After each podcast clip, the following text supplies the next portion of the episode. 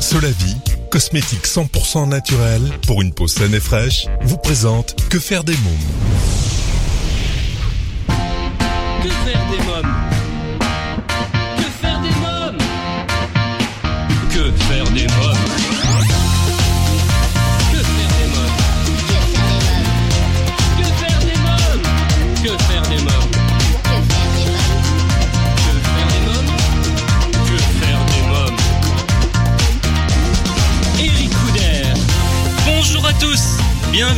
C'est Eric Couder. Je suis très heureux de vous retrouver pour ce nouveau numéro de Que faire des mômes, l'émission 100% pour les parents.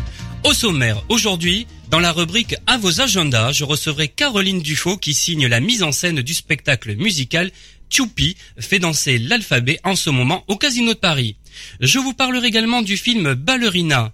Mon invité jeunesse a vendu plus de 400 000 albums, a été présente dans le top 100 des ventes pendant 110 semaines consécutives.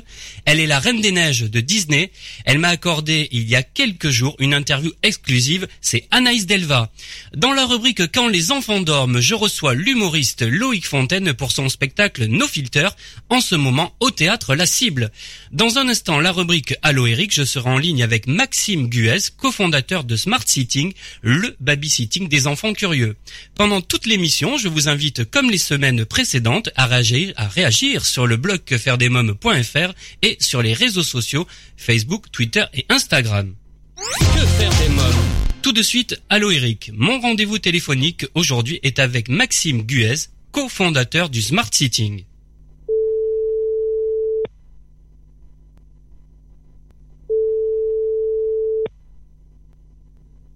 Oui, allô? Allô? Allô, allô? Bonjour Maxime Guez, c'est Eric Couder de Que faire des mômes? Euh, Bonjour Eric. Alors, vous êtes le cofondateur de Smart Sitting, le babysitting des enfants curieux.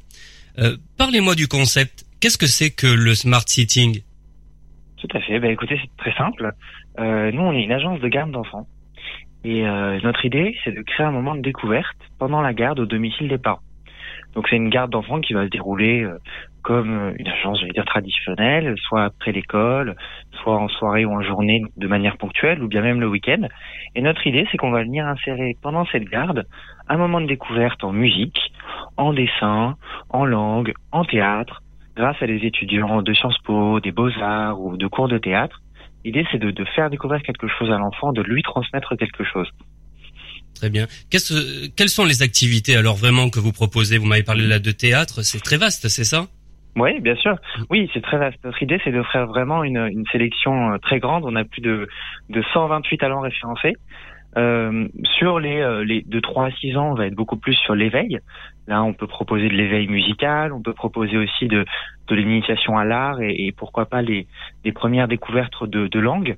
Et puis sur les enfants un petit peu plus euh, âgés, euh, là, on va plutôt, ça va être plutôt euh, le moyen de, de découvrir une nouvelle activité, de découvrir un- une nouvelle euh, discipline pour pourquoi pas l'approfondir plus tard. Et donc là, on peut, on peut proposer exactement les, les, les mêmes choses, un peu en renforcé, musique, dessin, langue, euh, poterie, euh, voilà. Quelle langue on peut apprendre?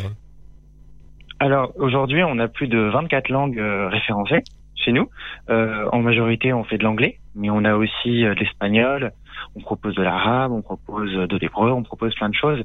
L'idée, c'est que ça soit euh, des gens qui sont natifs des pays, qui vont proposer, qui sont parfaitement bilingues en français et qui peuvent très bien assurer une garde en toute confiance en français, tout en transmettant leur langue d'origine. Alors, quelles sont les activités manuelles? J'ai vu sur votre site internet qu'il y avait également des activités manuelles. Vous m'a- vous m'avez dit poterie tout à l'heure, il me semble. Oui, alors ça, pareil, il y en a énormément les activités manuelles. On a la chance de travailler avec euh, des élèves euh, d'école d'art, euh, des élèves de, de, de prépa en école d'art, et, et, c'est, fascinant parce que il y a une envie de transmettre euh, chez euh, tous les élèves artistes. Vraiment, il y a, il y a une envie de transmettre et beaucoup nous disent si moi, quand j'étais enfant, j'avais pu avoir ce service, j'aurais été peut-être plus tôt dans la voie où je suis maintenant. Et donc, pareil, on peut proposer énormément de choses. Ça va du dessin à la sculpture. Euh, on va proposer de l'origami, on va proposer beaucoup de choses. Oui. Alors, quelle est l'activité la plus demandée? L'activité la plus demandée, eh ben c'est assez équilibré. On est plutôt, on est plutôt étonné. Euh, on est à un tiers de musique, un tiers de langue et un tiers de dessin, on va dire. Très bien. Alors, le smart sitting, comment ça marche? Ben, C'est très simple. Euh, il s'agit de s'inscrire sur notre site, euh, le. Là, vous renseignez simplement euh, la ville où va se dérouler la garde, l'âge des enfants et votre nom et évidemment votre numéro de téléphone. Et nous, on vous rappelle. Euh, on vous rappelle dans les 48 heures pour pouvoir prendre votre besoin de garde, comprendre un petit peu euh, ce, ce, que vous cherchez. Et ensuite, nous, on fonctionne comme une agence. On va vous proposer des profils pour une rencontre. En général, ça met autour d'une semaine parce que nous, on s'attache vraiment à choisir un profil qui correspond à ce que vous cherchez. Très bien. Voilà. On a fait en sorte que ça soit le plus simple possible pour les familles. Oui, donc ça veut dire que les parents euh, qui nous écoutent, qui ont envie d'avoir une un mm babysitter, hein, c'est ça, hein on dit ça Alors un smart sitter. Un smart sitter, voilà, exactement. Smart sitter chez nous. Voilà. Tout à fait. Donc ils vont sur votre site. J'ai tout compris, il y a tout expliqué sur le site. Euh, ils s'inscrivent, ils prennent contact avec vous, et puis euh, quelques semaines après, euh, ils ont. ils ont ils ont ils ont un, un smart sitter qui voilà. correspond à leur profil, à leur recherche. Une petite précision, c'est pour les enfants de plus de 3 ans. Et aujourd'hui, on opère principalement à Paris et proche banlieue. Oui. Et jusqu'à quel âge à peu près? Quel est... Jusqu'à quel âge? On va, on va assez loin. On va jusqu'à voilà l'âge où on arrête un petit peu d'être gardé. Donc on peut aller jusqu'à 12-13 ans euh, sans problème. Très bien. Alors comment vous est venue cette idée? Alors ça c'est euh, c'est une longue histoire. Nous on est euh, on n'est pas parents, les, les deux cofondateurs. Euh, l'idée l'idée elle est venue très simplement parce que voilà autour de nous on a eu des naissances. Euh, à des moments, c'était des gens très différents. Euh, euh, on est devenu oncle à peu près en même temps, et en fait, on s'est rendu compte que les les parents avaient parfois des, des, des vrais problèmes partout, qu'ils soient à Paris, à Bordeaux, à Nantes, peu importe leur niveau de vie, ils avaient les mêmes problèmes. Et la garde d'enfants, c'est un problème qui se retrouve un peu partout. Et nous, en, discutant avec eux et en discutant avec tous les parents avec qui on a pu échanger, on s'est rendu compte que souvent on voulait un petit plus dans la garde, on voulait quelque chose en plus. Nous, voilà, notre métier aujourd'hui, c'est vraiment une garde en confiance, une garde d'enfants de qualité, et on va venir apporter quelque chose en plus parce que c'est quand même dommage que les 300 heures et quelques par an euh, que l'enfant va passer en garde, ben on n'en fait rien. Au pire, on le met devant la télé. Au mieux, euh, on va le faire patienter que que, que papa et maman rentrent. Quoi. Nous, on trouve ça dommage, et on se dit que nous aussi, on aurait bien voulu avoir euh, une petite activité artistique étant petit tous les jours. Alors on m'a dit vous êtes tonton, je connais ça aussi puisque je suis tonton d'une petite Erika moi. Euh, quel tonton ah. êtes-vous? Ah, ah, bah, euh, j'essaie d'être présent, euh, j'essaie d'être là euh, quand je peux. alors bon, j'ai pas forcément beaucoup d'expérience, même si j'ai fait beaucoup de garde d'enfants moi-même évidemment. c'est toujours un peu particulier quand c'est quelqu'un de plus proche. Bien sûr. Alors, où on peut faire appel à vos services? Vous m'avez parlé de Paris tout à l'heure, ouais. mais est-ce que ça s'étend également ouais. dans toute la France? Alors aujourd'hui, on travaille avec près de 100 familles. Oui. Euh, on a un pool de 150 babysitters sur plus de 1000, 1200 candidatures reçues. Euh, aujourd'hui, on opère principalement Paris et proche banlieue.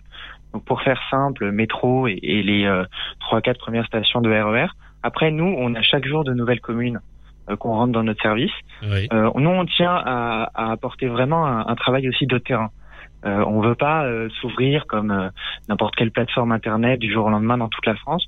On veut vraiment connaître euh, euh, où sont les familles, on veut connaître où sont euh, les étudiants et artistes capables de, de, travailler pour nous. Et du coup, on, on, va ouvrir petit à petit des villes et on espère d'ici à la rentrée prochaine s'étendre dans d'autres villes françaises. Très bien. Alors, quels sont les tarifs? Alors, Nous, on fonctionne très simplement sur un tarif unique de 23 euros.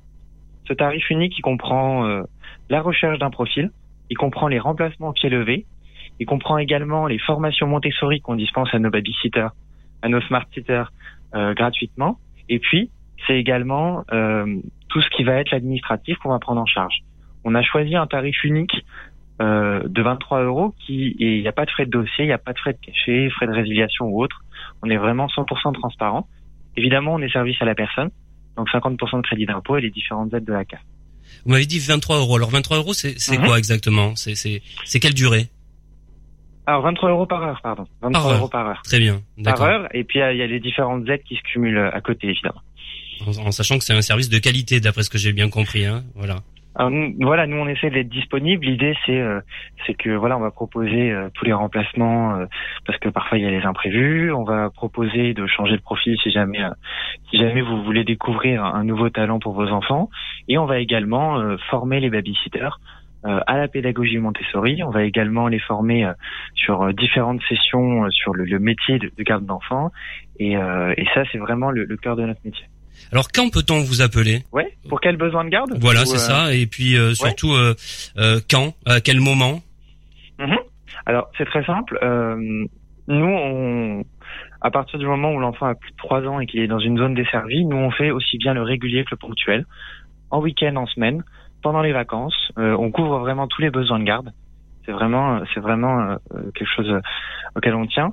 Euh, et, et, nous, tout simplement, on peut s'inscrire sur le site à n'importe quel moment du jour et de la nuit, et nous, on rappelle dans les 48 heures. Donnez-nous quelques détails pratiques en cas d'imprévu ou d'indisponibilité. Comment ça se passe? Alors, c'est très simple. Nous, on, ce qu'on demande, que ce soit côté des parents ou côté des smart sitters, c'est la transparence et la communication. Donc, euh, l'idée, c'est qu'on puisse euh, échanger librement sur euh, les disponibilités de chacun, qu'on puisse voir si jamais il y a un imprévu. C'est des choses qui arrivent. Et nous, de toute façon, on a un pool de, de, de smart sitters validés et formés qu'on peut mobiliser assez facilement. Oui. Alors, comment se déroule le paiement également? Alors, le paiement, c'est très simple. on vous envoie un lien de paiement sécurisé euh, qui vous permet de régler ce que vous avez effectivement consommé. Ça veut dire qu'en fait, nous, on va euh, faire un pointage hebdomadaire et ensuite, à la fin du mois, dans le cumul de ce pointage que vous avez validé en tant que parent, on vous envoie un lien de paiement qui correspond exactement à ce que vous avez consommé. Et nous, ensuite, on s'occupe du reste. Alors, euh, si moi, je veux devenir smart sitter, comment ça se passe? Ouais. Eh ben, c'est très simple. Il y a une inscription sur notre site, le smartsitting.fr. Vous cliquez en haut à droite. Euh, et puis à partir de là, euh, il y a un premier formulaire de contact à remplir qui est assez long. On va à la fois renseigner ses passions, euh, on va se décrire, on va renseigner ce qui nous motive, pourquoi on, on vient candidater chez le Smart Sitting, parce qu'on demande quand même un certain engagement. ensuite, il y a toute une série d'entretiens qui vont pouvoir déterminer à la fois l'expérience de garde d'enfants, qui vont pouvoir déterminer la maîtrise de la compétence qu'on souhaite mettre en avant, et surtout, ce qui est très important pour nous, la motivation. Alors, l'envie de transmettre. L'envie de transmettre, bien sûr. Avez-vous quelque chose à rajouter? Moi, j'encourage tous les parents à venir nous voir. Nous, on propose, euh, on, on, on, tient vraiment à cœur de, de s'adapter à toutes les demandes. On tient vraiment à cœur de, de trouver, euh, de, de, de, vraiment transmettre quelque chose aux enfants, de, de leur faire découvrir de nouvelles choses, et que ça soit pour éveiller un intérêt ou que ce soit pour prolonger un intérêt chez l'enfant. Nous, on est là pour ça. Allez, une dernière question comme ça. Quand vous étiez enfant, euh, vous aviez vous une babysitter? Oui, moi j'ai eu pas mal de babysitters, euh, plus ou moins extraordinaires, euh, mais j'ai que des bons souvenirs. Et euh, moi-même, j'ai fait j'ai fait ce métier un peu de, de smart sitter avant l'heure en France et à l'étranger. j'apprenais le français à des petits à des petits Australiens et puis et puis en France, j'apprenais aussi l'anglais à des enfants. voilà, moi j'étais plutôt langue. la musique c'est pas trop mon truc, mais mais mais moi mon, mon associé lui c'est c'est la culture musicale. C'est là, pardon, excusez-moi. C'est la, c'est la, la, caution musicale. Lui, il a, il a pas mal appris la musique à des enfants. Très bien. Ben, je vous remercie, Maxime Guez. Merci beaucoup. Merci, merci, merci Eric. Bonne journée, au revoir. Bonne journée, au revoir. Alors, si vous souhaitez avoir davantage d'informations sur le smart sitting, vous trouverez un lien sur le blog quefairedesmoms.fr dans l'onglet programme de l'émission. Dans quelques minutes, votre rubrique à vos agendas, je recevrai Caroline Dufaux, euh, qui signe la mise en scène du spectacle musical Choupi fait danser l'alphabet en ce moment au Casino de Paris.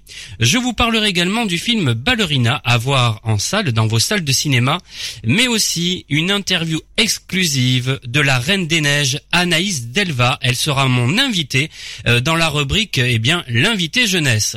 Mais pour l'instant, eh bien, c'est la pause. Que faire des mômes? Vous écoutez Que faire des mômes, c'est Eric et tout de suite c'est la rubrique à vos agendas. Que faire des mômes? Allez, que faire en famille? Eh bien, prenez un stylo et votre agenda. Voici ma sélection. Retrouvez au Casino de Paris pour 10 représentations exceptionnelles. Tchoupi fait danser l'alphabet. C'est Caroline Dufaux qui signe la mise en scène. Elle nous en parle. Bonjour Caroline Dufaux. Bonjour. Ah, alors vous êtes euh, le co-auteur et signé la mise en scène de Tchoupi fait danser l'alphabet en ce moment au Casino de Paris. Que raconte l'histoire? Ah, L'histoire, elle, est assez simple comme pour euh, comme, souvent avec Choupi. En fait, c'est Choupi, Pilou et Lalou. Euh, c'est le jour de la kermesse et ils ont oublié Doudou dans la classe. Donc ils vont aller se faufiler dans la classe discrètement pour aller chercher Doudou. Et en fait, en étant dans la classe sans les adultes, ils vont se rendre compte qu'il y a plein de choses euh, qui se passent dans une classe. Les lettres se mettent à bouger, euh, les dessins volent, enfin voilà. Donc ils vont découvrir en fait le mystère, euh, le mystère de de, de, de l'alphabet. Et, qu'est-ce que l'alphabet? Du coup, qu'est-ce que qu'est-ce que qu'est-ce que ça peut amener? C'est-à-dire que les, toutes les lettres bougent, les lettres et puis elles s'assemblent, elles forment des mots et les mots forment des phrases et les phrases forment des histoires. Voilà, c'est un peu la découverte de de, de, de tout ce monde-là. Alors comment a débuté pour vous cette aventure? Euh, Alors déjà moi j'avais fait le premier spectacle qui s'appelait euh, Choupi fait son spectacle.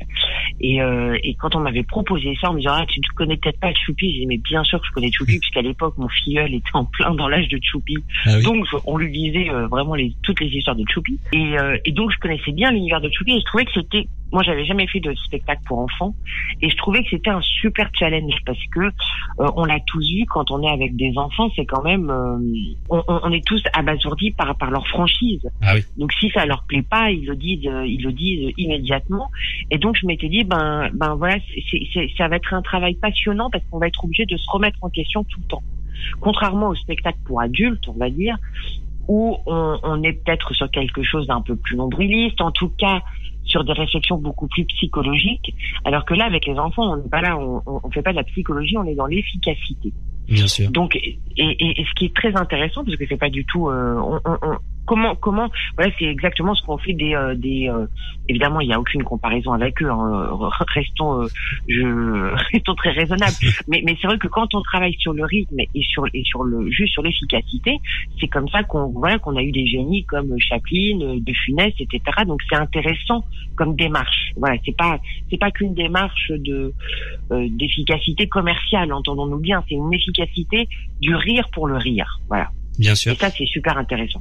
Alors, qui est à l'origine de ce projet? Euh, À l'origine, il y a aussi une volonté du créateur, Thierry Courtin, de, de, de, de voir un petit peu son personnage s'animer sur scène, sortir un peu des livres, et après euh, la volonté d'une d'une d'une productrice euh, qui s'appelle Marion Gendron et de et de et de des gens avec qui elle travaille, Robin Productions, aussi de de voilà de se dire mais c'est pas possible qu'il y ait un phénomène comme ça dans les livres et dans les dessins animés, ce phénomène choupi, et qu'il existe n'existe pas en spectacle.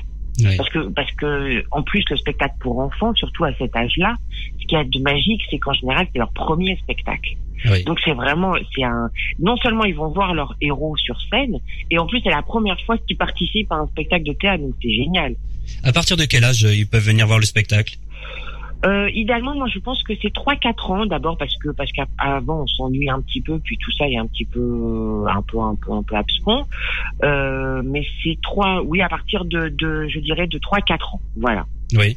En, en, plus cette année, euh, comme Choupi a un petit peu grandi, mhm. puisque c'est Choupi qui va à l'école. Oui. Euh, voilà, on va, je, je, je, pense que 3-4 ans c'est l'âge un peu idéal. Avant, on sait pas trop ce que c'est l'école, donc c'est moins, c'est moins, c'est moins intéressant, je pense. Et c'est pour toute la famille après, hein mais c'est forcément pour tout, c'est forcément pour toute la famille dans la mesure où, euh, où pour, pour, les parents qui accompagnent et les grands-parents qui accompagnent les enfants, le spectacle il est à côté d'eux, c'est-à-dire qu'il y a quelque chose, il y a, il y a il y a un triangle d'or en fait. Il y a ce qui se passe sur scène, l'enfant qui regarde ce qui se passe sur scène, et, euh, et les parents qui regardent l'enfant. Ouais, donc donc c'est un peu le spectacle pour tout le monde. Alors comment mettons en scène Tchoupi?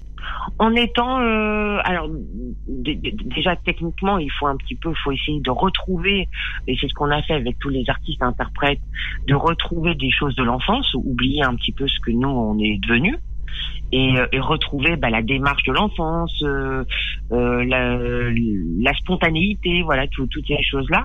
Et puis après, d'abord ça, ça c'est le, le, travail avec les avec les artistes interprètes. Et après dans le on va dire dans le décor et les costumes c'est retrouver les codes en fait du, du livre ou du dessin animé puisque c'est ça qui plaît aux enfants il y a quelque chose de très rassurant dans dans dans dans, dans tout ce phénomène choupi pour les enfants. D'abord, c'est pas des couleurs criardes, euh, c'est doux, c'est molletonné, on a envie d'être un, peu avec choupi. Donc, il fallait re, redonner cette sensation-là sur sur scène, en travaillant notamment qu'avec des matières naturelles, avec du bois, du tissu, euh, du du voilà du tissu, du coton, enfin que des que des matières naturelles pour retrouver ce côté douillet. Qu'est-ce qui en fait son originalité de votre mise en scène? Euh, je sais pas si c'est, enfin honnêtement, euh, c'est pas de la fausse modestie, hein, parce que je sais pas si c'est original. Il s'agit même pas. Quand on travaille pour un pour un spectacle comme ça avec un personnage aussi connu, euh, il s'agit pas en fait d'être original, il s'agit d'être fidèle. Parce que les enfants sont venus voir ce qu'ils connaissent. Ils sont, ils sont, ils sont venus voir un peu plus pour de vrai, on va dire. Voilà, ils sont pour, ils sont venus pour de vrai voir ce qu'ils connaissent. Donc, il faut, il faut absolument être fidèle à ça. Donc, l'originalité, elle est, elle est quand même assez limitée. Euh, après, enfin, c'est pas du tout une originalité, mais je pense que la, la, la sincérité du travail peut-être est quelque chose euh, qui a été très particulier à ce spectacle. Alors, quel parcours euh, professionnel avez-vous suivi? Oh, moi j'ai un parcours assez classique. J'ai été d'abord, j'ai commencé par être assistante à la mise en scène, euh, pas mal de temps où j'ai appris beaucoup de choses. J'étais assistante de, de, de, plein plein de metteurs en scène. Oui. Steve Suissa, j'ai vu Patrice Lecomte, Daniel Thompson, Ouais. hein? Didier Long. Voilà, euh, Didier Long, effectivement. Et puis j'ai commencé avec Serge Azmatissus. Enfin, j'ai eu plein de plein d'expériences comme ça de gens avec qui j'ai bossé plusieurs fois.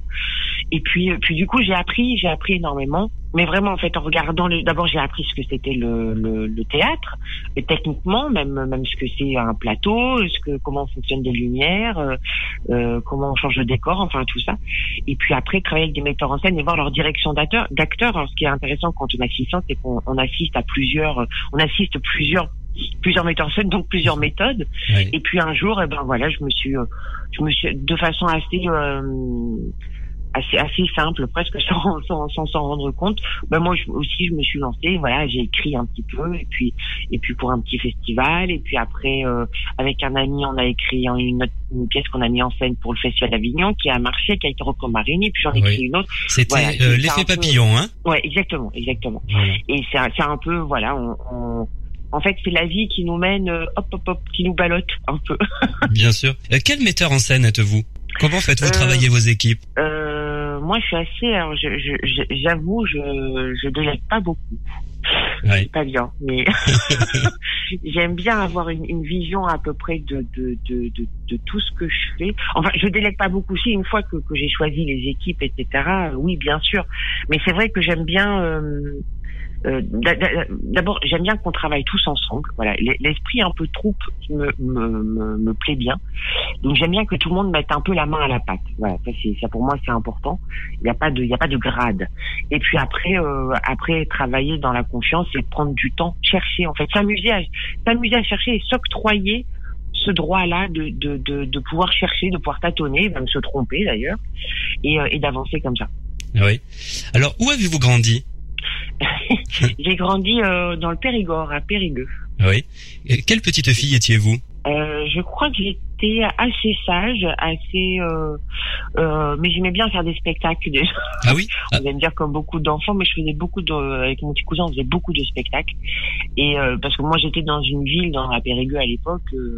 à l'époque, voilà, j'ai presque 40 ans, mais il y a, il y a, il y a, on va dire 30, euh, 35, 40, 30, enfin 30, 35 ans. Il n'y avait pas beaucoup de spectacles, donc j'allais pas beaucoup au spectacle en fait. oui. Et vous le faisiez vous-même Je crois qu'on, a- ouais, je crois qu'on le faisait soi-même. Vous vous souvenez le, le, spec- le premier spectacle que vous avez fait? Mais pas du tout. Oh, ça durait, ça, ça durait cinq minutes. Hein. C'était en famille, avec un tissu, euh, je pense, tendu entre deux chaises. euh, voilà, tout ça très improvisé. Mais j'aimais bien, j'aimais bien raconter des histoires. Et vous mettiez déjà en scène à ce moment-là? Oui, je pense Oui. que je devais avoir un petit côté un peu Shakespeare, je crois. Alors, quel personnage ou héros vous a fait rêver lorsque vous étiez euh, jeune fille? J'ai pas un souvenir d'avoir vraiment rêvé sur. euh, je me, j'ai un souvenir enfant d'avoir énormément pleuré sur le kit de Chaplin en comprenant pas du tout ce qui m'arrivait. Ouais. je pleurais, je pleurais, je comprenais pas ce qui m'arrivait, je trouvais ça formidable, mais mais voilà, puis en même temps c'était très très triste hein, quand même. Après, euh, peut-être euh, non, j'ai pas, j'ai pas, j'ai, je, j'ai- il y a plein de choses qui m'ont marqué, mais j'ai pas, il y a pas un héros en fait qui m'a, je, je, je lisais pas beaucoup de BD. Ouais. Donc j'avais pas, j'avais pas cette cette culture là. Euh, non, je crois que je me nourrissais un peu de tout. J'ai des souvenirs, de- j'ai beaucoup de souvenirs de lecture, bizarrement. Alors, quels sont vos projets? Euh, écoutez, ben, pff, je- je- je- j'en ai plein que je vais taire parce que dans la mesure où ils ne sont pas encore, euh, ils sont pas encore actés, je vais être très prudente. Mais, euh, mais c'est vrai que hum, dans les projets, c'est, ça concerne beaucoup les enfants. Ouais. Je, je crois que je me plais bien avec, euh, avec, avec ce public-là. Il y a, c'est un peu avec eux qu'on qu'on travaille la transmission, qu'on travaille euh, voilà. J'aime bien j'aime bien voir ce public euh, euh, très très enthousiaste. Alors parfois pas, euh, parfois on a des gros caprices, hein, mais en tout cas euh, très très euh, très sincère et, et franc. J'ai- j'aime bien, j'aime bien ça. J'aime bien voir les enfants qui qui se marrent franchement à, à quelque chose qui les fait rire, qui se détournent tout aussi bien euh, si jamais ça leur plaît pas, qui interviennent dans la salle de façon complètement spontanée. J'aime bien, euh, j'aime bien cette naïveté là. Je trouve qu'elle fait du bien, surtout en ce moment. Merci euh, Caroline Dufaux. Merci à vous. Mais qu'est-ce que vous racontez entre vous, les grands? Mais rien du tout, mon choupi. Si, je sais qu'il y a un secret. C'est mon doudou qui nous l'a dit. Et puis on a bien vu, hein, on était là. C'était. C'était. C'était magique Mais je te jure, papa, les lettres, elles dansaient devant nous. Crois-moi. Qu'est-ce qu'il dit? Que dit-il? Il dit que vous voulez pas nous dire le secret. De toute façon, c'est toujours comme ça. Pourquoi? Je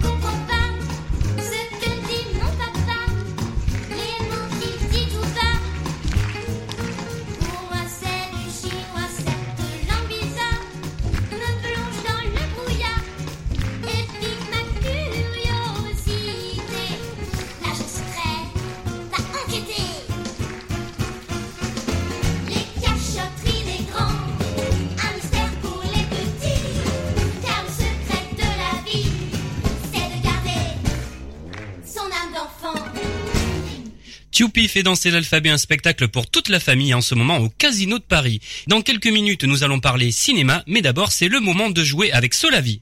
Solavi, cosmétique 100% naturel pour une peau saine et fraîche grâce à son colostrum. Exclusivité européenne, Solavi rend à votre peau ce que le temps lui a pris. Votre peau aimera Solavi. Solavi convient à tous les types de peau et lui donne éclat et luminosité. Je vous propose, grâce à notre partenaire Solavi, de participer au grand jeu concours et de tenter de gagner des produits de beauté hommes et femmes de la gamme Solavi. Rendez-vous maintenant sur le blog quefairedesmoms.fr, onglet jeu concours, pour tenter votre chance. Allez, parlons cinéma avec dans les salles en ce moment Ballerina. Félicie est une jeune orpheline bretonne qui n'a qu'une passion, la danse. Avec son meilleur ami Victor, qui aimerait devenir un grand inventeur, ils mettent au point un plan rocambolesque pour s'échapper de l'orphelinat, direction Paris, ville lumière et sa tour Eiffel en construction. Félicie devra se battre comme jamais, se dépasser et apprendre de ses erreurs pour réaliser son rêve le plus fou, devenir danseuse d'étoiles à l'Opéra de Paris. Ballerina, un film de Eric Warin, Eric Summer, en salle en ce moment, avec Camille Cotin et Malik Bentala. On écoute la bande-annonce du film. Ballerina, le film événement de Noël. Formidable. Très très grand moment. J'ai beaucoup aimé. Génial. Voilà, c'est un très très beau film d'animation. J'adore le film. Très joli. Très très beau. Super cool. Super drôle en plus. Un chef-d'œuvre. Je conseille à tout le monde, aux petits, aux grands, d'aller voir ce film magnifique. Ballerina, actuellement au cinéma. Trop bien. Ballerina, un film pour toute la famille à découvrir en ce moment sur vos écrans. Dans quelques minutes, l'invité jeunesse, une interview exclusive de la Reine des Neiges, Anaïs Delva. Mais d'abord, faisons une courte pause. Que faire des mômes Vous écoutez Que faire des mômes, l'émission 100% pour les parents et tout de suite, c'est l'invité jeunesse. Que faire des mômes Mon invité jeunesse aujourd'hui a vendu plus de 400 000 albums, a été présente dans le top 100 des ventes pendant 110 semaines consécutives. Je veux bien sûr parler d'Anaïs Delva. Je l'ai rencontrée il y a quelques jours dans un café parisien. Écoutez notre entretien. Bonjour Anaïs Delva. Bonjour. Alors à partir du 5 avril, vous serez en tournée en France et en Belgique dans un concert live. Anaïs Delva chante Les Princesses Disney. Euh, Parlez-nous de cet événement. Alors c'est un concert qu'on a déjà fait euh, trois fois. On a déjà fait ce concert à la Cigale et deux fois au Trianon. Et ça s'est très très très bien passé. En fait, ça découle de, de l'album que j'ai sorti euh, maintenant, il y a maintenant un an et demi, je crois, bientôt deux ans. Voilà, où je reprenais plein de chansons de, de- des princesses Disney. Et puis on a eu envie de l'amener en, en live, en fait. On a eu envie de l'emmener sur scène. Donc voilà, je suis avec quatre musiciens et c'est assez génial. Alors quel titre allez-vous chanter? Absolument tous les titres de l'album. Voilà, plus une chanson que j'avais chantée pour la bande originale des Descendants. Euh, et évidemment, je chante Libéré, délivré. Alors comment on se prépare justement? Vous allez enchaîner je crois 19 concerts, c'est ça? En France, en Belgique, également il y en a deux en Belgique en plus. Euh, pour le moment. Après, il y aura encore une vingtaine de concerts euh, à la rentrée, donc il y a une quarantaine de dates en tout. Comment on se prépare? Bah, euh, une petite résidence avec les musiciens, on se remet un petit peu les morceaux dans les pattes. C'est un concert qui existe déjà, hein, comme je vous dis, donc il est prêt, il tourne, il est même passé déjà au cinéma, il a été capté, voilà, donc pas mal de gens l'ont déjà vu. Mais bon, c'est pas, ça me demande pas une énorme préparation dans la mesure où je connais très bien les morceaux et où on les a réorchestrés comme j'avais envie de les réorchestrer aussi, donc. euh, donc c'est euh, la prépa elle a déjà été faite avant. Alors quel est votre rapport avec la scène? Moi, je suis quelqu'un qui vient de la comédie musicale. Je suis chanteuse et comédienne, donc euh, ça fait maintenant, je dirais, 7 ou 7 ou 7 ans que je suis que je suis sur scène. Et, euh, et mon rapport à la, à la- à la scène, il est que, que, que, que moi, c'est ma maison. Je me sens bien quand j'y suis. D'ailleurs, la comédie musicale commence un petit peu à me manquer. J'ai donc euh, là, j'ai vraiment hâte de, de, de, de faire ce- cette tournée parce que ça, ça commence à, être compliqué là. J'ai vraiment besoin de monter sur scène. Alors avez-vous le track Non, alors j'ai le track, oui, euh, le soir d'une première. J'ai le track euh, le soir d'une générale de presse, on va dire, parce que c'est des dates importantes. Après, quand là, comme c'est comme ce concert-là que ça, ça existe déjà, j'ai moins le track. On a toujours un peu le track, c'est normal, mais euh, il y a le gros gros track qui nous paralyse complètement. On n'est vraiment pas bien. Ça, c'est vraiment pour les soirs de première, surtout. Là, je pense que ça va aller tout seul. Comment vous le gérez ce track alors? Hmm, En fait, euh, je sais pas si on arrive vraiment à le gérer un jour. C'est pas évident. Je sais que ce qui m'attend sur scène, c'est un grand bonheur, donc du coup, j'arrive à faire taire un petit peu le trac. Mais non, on est toujours. euh, Enfin, moi, je sais que voilà, plus plus je vieillis, en plus plus je, plus le trac m'atteint. C'est très bizarre. J'avais moins peur avant, et maintenant, c'est vrai que plus le temps passe, plus euh, fou, on a l'impression qu'on sait qu'on sait rien faire. En fait, c'est très bizarre. Avant de monter sur scène, j'ai cette espèce d'impression de oh, je sais pas chanter, je suis nulle, j'y arriverai pas, je vais être et puis tout s'évanouit au bout d'une chanson en fait. Euh, donc euh, je le- je- je- j'essaye de gérer ça en faisant un gros câlin aux personnes qui sont euh, près de moi à ce moment-là. Si c'est mes musiciens, c'est mes musiciens. Si c'est, euh, je sais pas, les- mon, mon prod ou n'importe qui, j'ai j'ai peur, j'ai peur. Je leur demande de me prendre dans les bras et puis et puis après j'y vais quoi. Mais j'essaye surtout de me rappeler que ça va être génial. Alors comment a débuté cette aventure? En fait, la genèse de tout ça, c'est quand même quand ça, ça reste le film, ça reste, ça reste la Reine des Neiges, parce que a découlé bah, de, ce- de cette histoire-là plein de belles choses. C'est à partir de ce film-là qu'on a eu envie de faire l'album. C'est une fois que l'album est sorti et qu'il a bien fonctionné qu'on s'est dit tiens est-ce qu'on n'irait pas euh, l'amener sur scène? Donc euh, donc voilà c'est vraiment euh, quelque chose qui continue d'exister depuis maintenant plus de trois ans en fait parce que la Reine des Neiges c'était il y a il y a plus de trois ans. Alors vous avez prêté votre voix, hein, c'est ça, au personnage en premier, au personnage d'Elsa, il me semble. Alors comment on prête sa voix à un personnage? Comment ça se travaille? Moi, je fais beaucoup de doublage. Je faisais beaucoup de, voilà, comme je vous dis, je suis comédienne et chanteuse, donc je fais aussi bien du, théâtre que euh, que euh, de, la, de la télé, que du ciné, que du que du doublage, que que du chant, que des albums. Donc du coup, le doublage, ça faisait quelques années que j'en faisais. Et euh, il y a différents types de doublage. Il y a doublage de dessin animé, il y a doublage de film, il y a doublage de série. C'est pas les mêmes, c'est pas le même travail du tout. Doublage de dessin animé pour Disney, c'est encore quelque chose de différent parce que euh, il y a une grosse attente, parce que c'est euh, euh, voilà, c'est c'est lourd parce qu'on se dit oulala, il y a des générations et des générations qui vont grandir avec cette voie-là et il faut il faut bien faire les choses. Donc euh, on se prépare pas vraiment. C'est quelque chose on découvre sur le moment. hein. Euh, voilà, on arrive en, en studio et puis on découvre les images, on découvre les scènes et on les écoute euh, une ou deux fois et euh, et on, les, on essaye de les refaire euh, du mieux qu'on peut en français. Mais euh, mais il n'y a pas de préparation non parce qu'il y a une grosse évidemment euh, confidentialité autour de Disney et qu'on peut pas voir les films avant. Alors on vous a vu, euh, on le disait au début de cet entretien, dans de grandes comédies musicales, il y avait Cendrillon, Roméo et Juliette, Dracula. Quels souvenirs gardez-vous de ces moments? Merveilleux, vraiment. Parce que, en fait, ce qui est génial avec la comédie musicale, c'est que c'est des équipes. Voilà. Donc, c'est des petites familles. À chaque comédie musicale, on a une nouvelle petite famille. Et c'est vraiment ça qu'on ressent parce que c'est des liens très forts. Dû euh, au trac, au stress des répétitions, euh, à l'envie de bien faire. Voilà, donc il y a des sentiments très forts qui se mêlent en un laps de temps très court.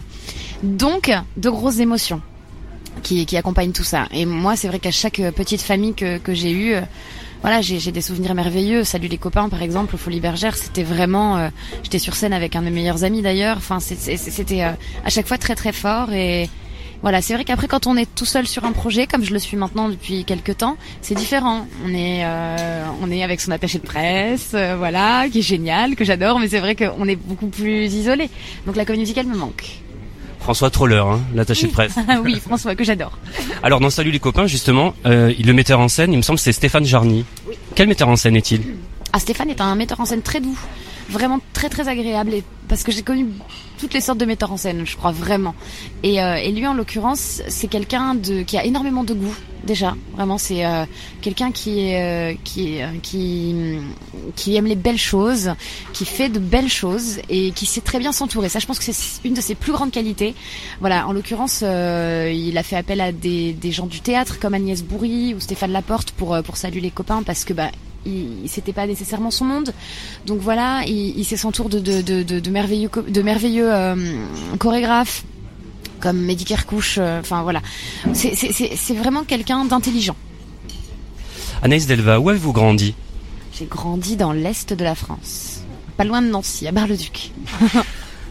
Alors, euh, quelle petite fille étiez-vous? Assez solitaire, très solitaire même, je dirais. J'ai beaucoup changé. Euh, je pense que ce métier a été une grosse thérapie aussi pour moi, parce que c'est vrai que j'étais très timide et beaucoup dans mon coin. En fait, j'avais beaucoup d'écart avec euh, avec euh, mes frères et sœurs qui avaient 9 et 14 ans de plus que moi.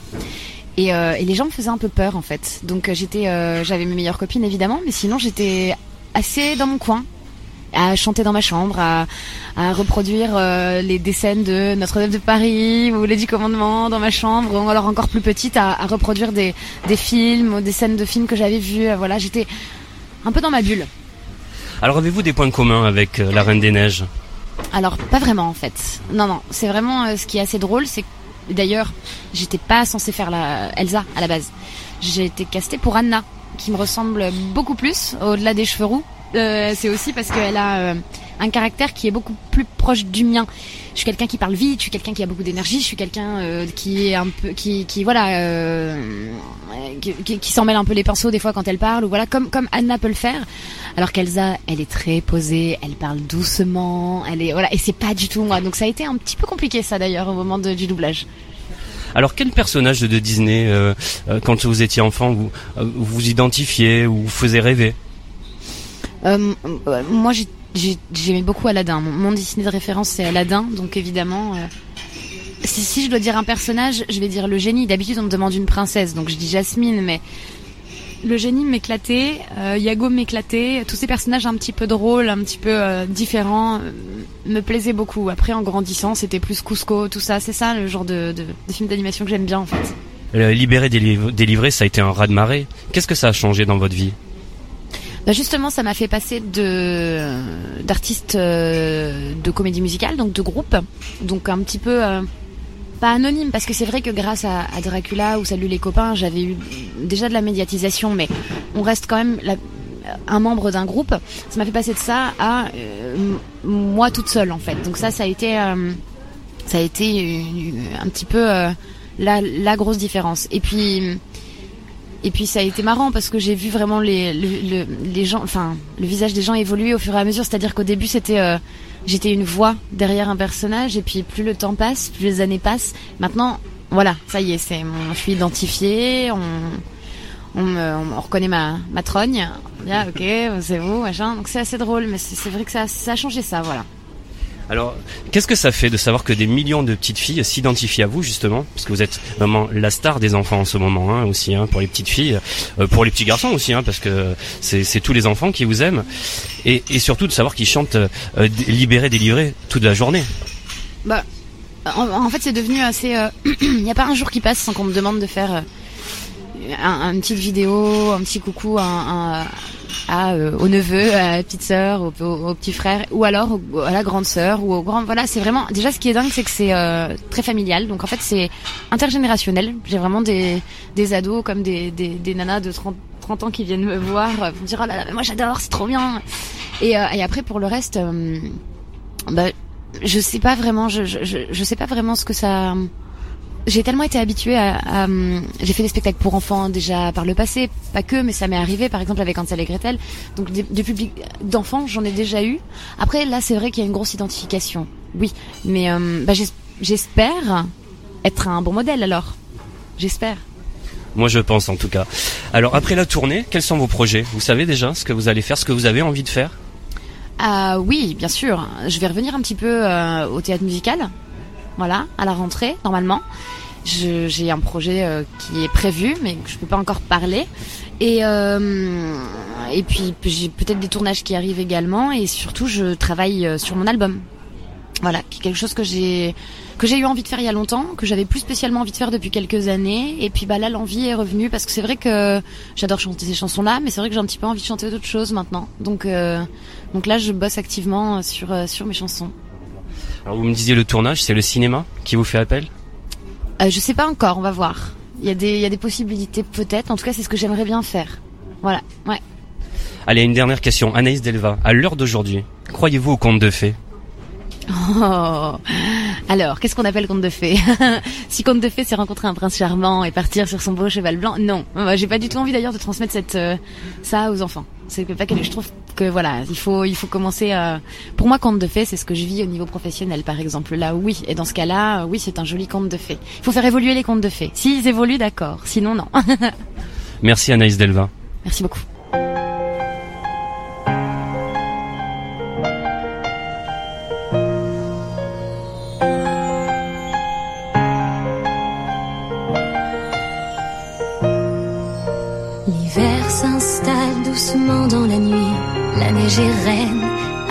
Un royaume de solitude m'a placé là pour toujours.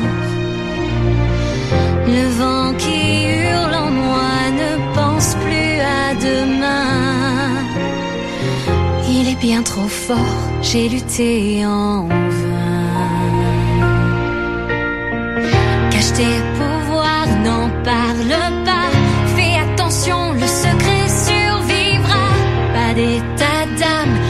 pas de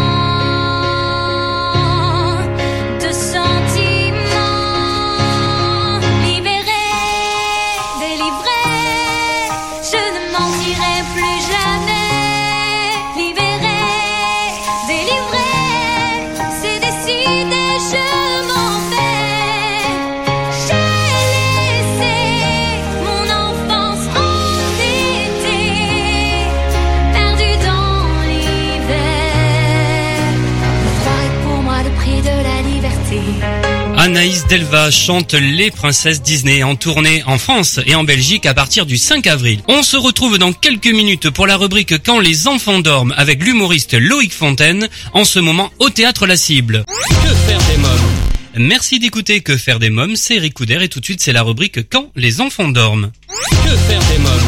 Pour cette dernière partie d'émission dédiée seulement aux grandes personnes, je vous propose d'écouter ma rencontre avec Loïc Fontaine, qui est en ce moment au Théâtre La Cible tous les vendredis à 20h15 dans No Filter. Bonjour Loïc Fontaine. Bonjour. Alors vous êtes à l'affiche de No Filter. Pourquoi ce titre? Euh, parce que c'est sans filtre pour le coup, et puis c'est aussi un clin d'œil à, à ce qui peut se faire en ce moment sur les réseaux sociaux. Euh, moi je suis un peu en décalage avec tout ça, mais voilà, je voulais, euh, je voulais avoir, faire une petite critique de, des hashtags, euh, etc. Alors Loïc Fontaine, où avez-vous grandi? Alors moi je suis de Nîmes, j'ai grandi à Nîmes, je suis euh, du Gard. Ouais. Alors quel petit garçon étiez-vous? Ouais, j'étais euh, un garçon assez timide, plutôt euh, plutôt solitaire, plutôt souvent avec les adultes, etc. Je je sais pas, j'étais pas à l'aise de trop avec avec mes camarades de classe, mais plus pour faire le clown une fois que j'étais à la table des adultes. Vous avez déjà envie de monter sur scène à ce moment-là Non, sûrement pas, sûrement pas. Moi, j'ai c'est quelque chose qui m'est arrivé très très tard, euh, il y a peut-être 2-3 ans, quoi. Alors dans votre spectacle, vous parlez de votre enfance, de vos parents, de l'adolescence. Alors justement, comment s'est passée votre enfance Ah, euh, J'imagine que c'est une enfance comme tout le monde. Euh, Dans le spectacle, évidemment, je, je, je, je noircis un peu le trait, parce que parce que le bonheur ça fait pas rire hein, finalement. En tout cas, moi, ça me fait pas rire. Et, euh, et voilà, mais sinon oui, euh, moi je suis un, petit- un petit gars de la banlieue de Nîmes. Voilà, je suis né à la Zub, j'ai grandi à Millau dans le Gard. C'est un petit un petit village de banlieue, euh, dans une classe multiculturelle entre les Arabes, les Gitans, euh, les maçons, les instits, enfin un peu tout ça. euh, donc voilà, je suis un peu le fruit de tout ça, un, un vrai, pro- un vrai petit provincial. Et alors l'adolescence, parce qu'à un moment dans votre spectacle, vous parlez des boutons, enfin l'acné. Ouais, en fait, c'est les vrais drames de l'adolescence. Moi, j'étais dégueulasse quand j'étais adolescent. Et vraiment, je crois que c'est difficile à imaginer. Je me trouve pas très beau en ce moment, mais enfin, vu de là où je viens, euh, je me satisfais quoi. Euh, non, non, j'avais les cheveux gras, dégueulasses, une sorte de mélange pentopellicule. Euh. C'est, ça a l'air de rien comme ça, mais c'était vraiment très très gras. Je, crois que, je crois que c'est avec ça que Loan a fait ses frites euh, maintenant quoi. dire si c'est gras. Et donc évidemment, j'avais des boutons plein la gueule. C'est pas que j'avais de l'acné, c'est c'est l'acné qui m'avait carrément. Donc voilà, l'appareil dentaire évidemment. Et puis le pire du duvet. Et ça c'est vraiment dégueulasse. Comment vous avez décidé de monter sur scène, de franchir le pas euh, Bon, pour la, euh, à la base, moi je travaillais en télé. J'étais euh, journaliste, on va dire ça comme ça. Enfin, je suis passé par un peu plein de métiers euh, dans, dans la télé, et donc j'écrivais souvent pour les autres, en vrai. voilà, des questions, etc. Je, je, pensais à des chroniques, à des séquences. Et, et puis il y a eu pas mal d'événements dans ma vie, puis des événements extérieurs je sais pas, pas trop parler de Charlie Hebdo parce que j'ai pas besoin de, tirer la couverture euh, sur moi sur, ce genre de truc, mais c'est vrai que c'est des, éléments qui font un peu relativiser sur la vie, etc. Puis j'ai décidé de bah, de me dire qu'on avait qu'une vie, qu'elle pouvait être euh, vite euh, terminée. Ça fait, gros poncif, dégueulasse de dire ça, un peu éculé, mais c'est vraiment ça. Et je me suis dit voilà, ça lié à la crise de la trentaine, que bah, c'était peut-être mon tour et de au moins essayer de voir ce que que que je pouvais faire. Alors vous écrivez vous-même vos textes. D'où vient l'inspiration Ouais, ça j'écris moi-même. Euh, j'ai demandé à Gad Elmaleh, il m'a dit non. Euh, Louis C.K. a refusé aussi. Enfin voilà, tous les plus grands. euh, L'inspiration, elle me vient de, je sais pas. Au départ, moi, j'écrivais mes vannes que je faisais à mes copains sur mon, mon portable, sur euh, l'iPhone, sur les notes qu'on donne. Voilà, ça part de là et après j'essaye de raconter une histoire entre deux vannes, quoi. C'est aussi bête que ça. J'ai pas pas vraiment d'inspiration. Euh, il y a, y a des gens que j'aime bien dans ce métier-là, euh, mais il n'y a pas de, pas vrai, j'ai pas vraiment de, de parrain ou de, ou d'exemple quoi dans le, dans le métier. Alors vous signez vous-même votre mise en scène. Comment on se met en scène seul Ma mise en scène ouais, on peut peut-être appeler ça la mise en scène. C'est vrai qu'à un moment donné, j'enlève ma main de ma poche. Euh, il y a eu beaucoup de boulot pour savoir si c'était le bon moment pour enlever ma main de ma poche. Quels sont les thèmes que vous abordez euh, Bon, ça, ça part euh, de moi, en vrai, ça part de moi, donc mon adolescence, mon enfance, comme tu disais tout à l'heure. Et, et après, euh, ça part en digression un peu sur euh, ma vision de la société, sur, sur je sais pas, l'homosexualité, le racisme, les religions toute, euh, toute, toute cette folie qui est autour de ces thèmes-là que j'essaie de me rapproprier. J'essaie d'emmener les gens avec moi dans mon dans mon regard euh, très décalé, euh, voire voire bah, sans filtre, voilà pour le coup que, que, que j'ai sur le sur sur le monde. Mais ça part de, de moi, ça part du petit gamin que j'étais quand j'avais, je sais pas, entre 5 et 15 ans dans le Gard, quoi. Est-ce que vous interdisez des choses? Certaines choses que vous dites, oh ben non, ça je vais pas le faire, je vais pas le dire, par rapport à l'actualité je parle. Hein. Ouais, c'est toujours la, question. Euh, est-ce qu'on peut rire de tout? Moi, moi, je dis ouais, on peut rire de tout si on rit, quoi. C'est-à-dire en fait, si, euh, si à la fin de ma vanne j'ai un rire de la salle, eh ben c'est gagné. Je veux dire, ça veut dire que personne n'est choqué ou que la majorité, en tout cas, ne l'est pas. Euh, ça veut dire qu'ils comprennent que mon message, il n'est pas d'offenser qui que ce soit, mais de rire avec tout le monde des défauts qu'on a chacun en nous ce petit truc de racisme qu'il y a chez nos grands-parents ou même chez nous-mêmes parfois, cette homophobie euh, qui, qui peut exister dans, dans une réflexion qu'on fait sans en rendre compte. Enfin, j'essaye de réveiller ça chez les gens et, et voilà. Donc je pense qu'on peut on peut rire de tout à partir du moment où on rit ou la salle rit. Il y a pas a pas vraiment de limite. C'est euh, aussi l'objet de, ce spectacle-là, c'est de de pas laisser en fait les l'humour euh, qui dénonce ou l'humour, je sais pas comment dire, l'humour un peu engagé, voilà, peut-être qu'on va dire ça comme ça, à, des personnalités un peu plus, euh, un peu plus euh, détestées ou euh, comme, comme, comme Dieudonné pour ne citer que lui, quoi. Il n'y a pas que lui qui a le droit de faire des vannes sur les sujets qu'il aborde. Moi aussi, donc je m'interdis rien, a priori, que si c'est drôle. Enfin, si c'est pas drôle, il faut l'enlever directement du spectacle. C'est la, la seule raison pour enlever une vanne du spectacle. Justement, par rapport aux réactions du public, vous retravaillez votre spectacle régulièrement? Ouais, alors c'est un spectacle, pardon. C'est un spectacle assez jeune. J'ai, euh, ça fait trois mois que je le joue, un truc comme ça, peut-être quatre. Et donc, euh, et effectivement, le spectacle a pas mal évolué depuis euh, que j'ai commencé à la mi-septembre là. Après, c'est à la marge. J'ai une heure de spectacle à peu près pile. pour remplacer pour 5 minutes de spectacle, eh ben, il faut avoir 5 minutes nouvelles et de qualité au moins égale, si ce n'est meilleure, puisque j'essaye d'enlever des vannes qui sont un peu moins bonnes. Et donc ça, c'est euh, c'est du boulot au quotidien, c'est ce qui prend beaucoup de temps, en vrai. Et donc ouais, j'essaye de, de travailler. Quand une vanne ne marche pas trois soirs d'affilée, elle dégage. Alors au début du spectacle, vous parlez de votre physique. Vous avez un problème avec votre physique? Ouais, ce que je disais tout à l'heure, je, je reviens de loin, quoi. je sais pas. C'est les gens. Au départ, je commençais. En vrai, bah, pour montrer l'évolution par rapport au spectacle, en septembre, je racontais que que j'étais laid, que je sais pas trop quoi. Et en, sortie de spectacle, comme je vais souvent boire un coup avec le public, enfin les gens qui veulent bien rester, quoi. Il y en a certains qui sont sans doute fâchés, je sais pas. Euh, je il y a plein de gens qui m'ont dit ouais, ok, tu dis que t'es moche, mais en fait t'es pas si moche que ça, donc ça marche pas trop. Et donc j'ai décidé de d'arrêter de faire ça. En revanche, pour garder euh, des bonnes vannes que j'avais sur ça, puis pour garder un peu cette fêlure que, j'ai, je parle de l'adolescent euh, horrible que j'étais. Je pense que c'est vraiment ce qui fait que j'ai sans doute, euh, c'est ma thèse. Je suis pas certain qu'elle sera adoptée par tout le monde, mais ça c'est ma thèse.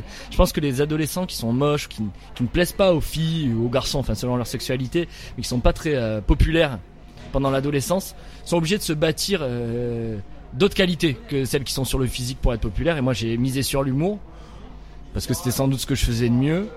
Et, euh, et voilà, c'est sans doute euh, ce qui fait ce que je suis aujourd'hui. Et la chance que j'ai, c'est que je suis un peu moins laid qu'avant en plus, donc euh, c'est cool quoi. Peut-être qu'un jour je vais rencontrer une fille.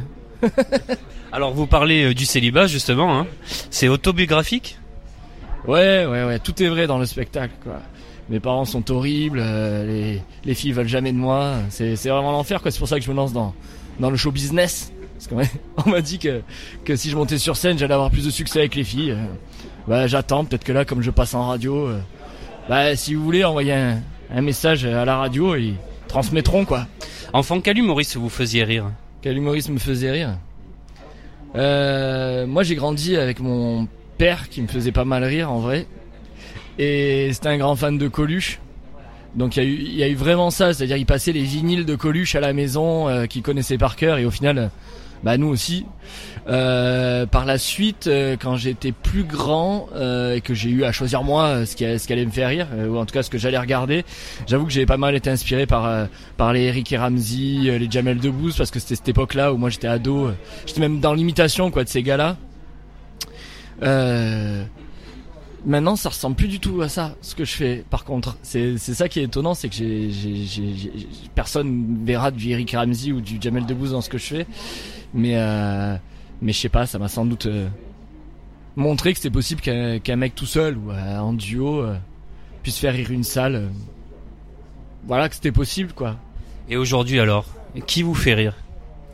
Alors aujourd'hui, ben, en France, en France, il y a pas mal de gens qui me font rire. Moi, j'ai beaucoup, j'ai beaucoup de respect pour le travail de Fari en ce moment, qui, euh, cartonne euh, et avec raison. Euh, Il y a, je, sais pas, j'ai, pas vu le spectacle entier, mais j'ai vu pas mal de, de sketchs et je l'ai vu pas mal en scène ouverte, etc. Il a, il a compris quelque chose. Il a un personnage bien à lui.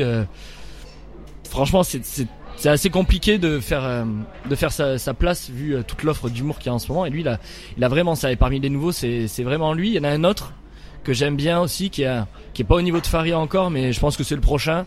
C'est un mec qui s'appelle Haroun qui euh, qui est brillant en fait. Il y a un truc qui se passe dans l'humour d'aujourd'hui c'est qu'il y a tellement d'offres que pour marcher faut être à la fois un personnage ou une bête de scène ou un personnage bien tenu du début à la fin et avoir une intelligence d'écriture parce que parce que sinon ça tient pas en fait.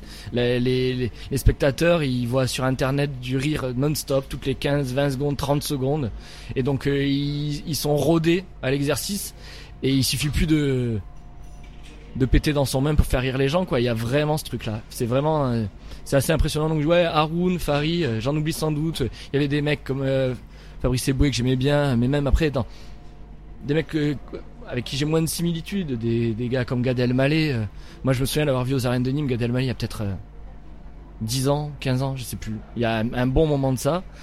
Et, euh, c'était assez impressionnant. Je me souviens que d'ailleurs, à, ce- cette époque-là, j'avais commencé à écrire des vannes en me disant est-ce que, que moi j'arriverais à lever les arènes euh, tout seul sur scène? Et euh, assez vite, je me suis rendu compte que non. C'est juste, c'est vraiment il y a 2-3 ans que j'ai essayé de m'y remettre et que bizarrement, j'ai, ça a mieux marché quoi. Alors si vous devez faire un court résumé, hein, vraiment très court, euh, de votre spectacle pour donner envie à tous nos auditeurs de venir voir le spectacle, qu'est-ce que vous diriez? Oula. Euh, c'est compliqué comme exercice. ça. Je dirais, si vous voulez venir rire euh, de sujets qui sont pas rigolos toujours, euh, bah, venez quoi. C'est c'est passer un bon moment dans une salle étonnante parce que le théâtre de la Cible c'est un ancien pipe show et euh, et les gens quand ils rentrent c'est la, première vanne du spectacle presque. Euh, et après ouais c'est venir euh, rire de tout en riant de sujets qui a priori ne prêtent pas à rire. Eh ben venez chez moi, je peux peut-être vous donner deux trois vannes pour vos dîners quoi. Très bien, merci Loïc Fontaine. Bah, merci à vous. Loïc Fontaine dans No Filter tous les vendredis à 20h15 au théâtre La Cible. Si vous souhaitez davantage d'informations sur Loïc Fontaine et son spectacle No Filter, vous trouverez un lien sur le blog quefairedesmoms.fr. Et bien voilà, nous sommes au terme de l'émission. Merci d'avoir été à l'écoute de ce nouveau numéro de Que faire des mômes. J'espère que vous avez passé un bon moment en notre compagnie. Je voudrais remercier nos invités, le metteur en scène Caroline Dufaux, la chanteuse Anaïs Delva, l'humoriste Loïc Fontaine et Maxime Guès de Smart Sitting. J'embrasse très très fort ma petite nièce Erika qui grandit mais alors à une vitesse folle. Je vous invite à vous abonner à la newsletter de l'émission en vous connectant dès maintenant sur le blog quefairedesmoms.fr. N'hésitez pas à venir euh, nous donner vos impressions, euh, parler euh, eh bien d'une rubrique que vous avez aimée, une que vous avez moins aimée, euh, parler également des invités. N'oubliez pas de nous suivre sur les réseaux sociaux, Twitter, Facebook et Instagram. Que faire des mômes pour aujourd'hui, c'est terminé. Bye bye